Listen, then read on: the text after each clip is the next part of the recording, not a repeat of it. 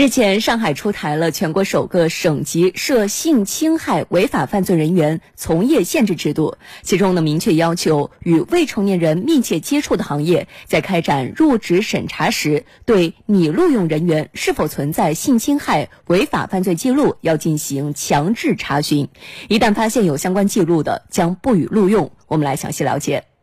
上海市出台的关于建立涉性侵害违法犯罪人员从业限制制度的意见共十二条，其中一项重要的内容是强制报告制度，明确指出，与未成年人密切接触行业用人单位在招录工作人员时，应要求包括外籍人员在内的应聘人员如实报告本人是否存在性侵害等违法犯罪记录。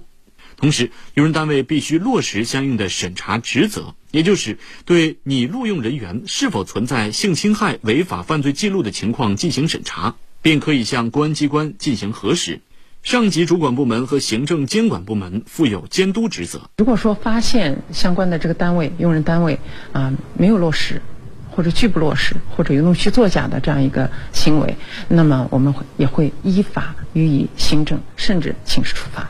意见还明确了强制审查的范围，除了教师、医生、教练、保育员等直接对未成年人负有特殊职责的工作人员之外，还包括保安、门卫、校车驾驶员等具有密切接触未成年人条件的其他工作人员。这些领域的从业人员，如果因实施强奸、猥亵儿童等犯罪行为被追究刑事责任，或因引诱、容留。介绍卖淫等违法行为而被行政处罚的，都不予录用。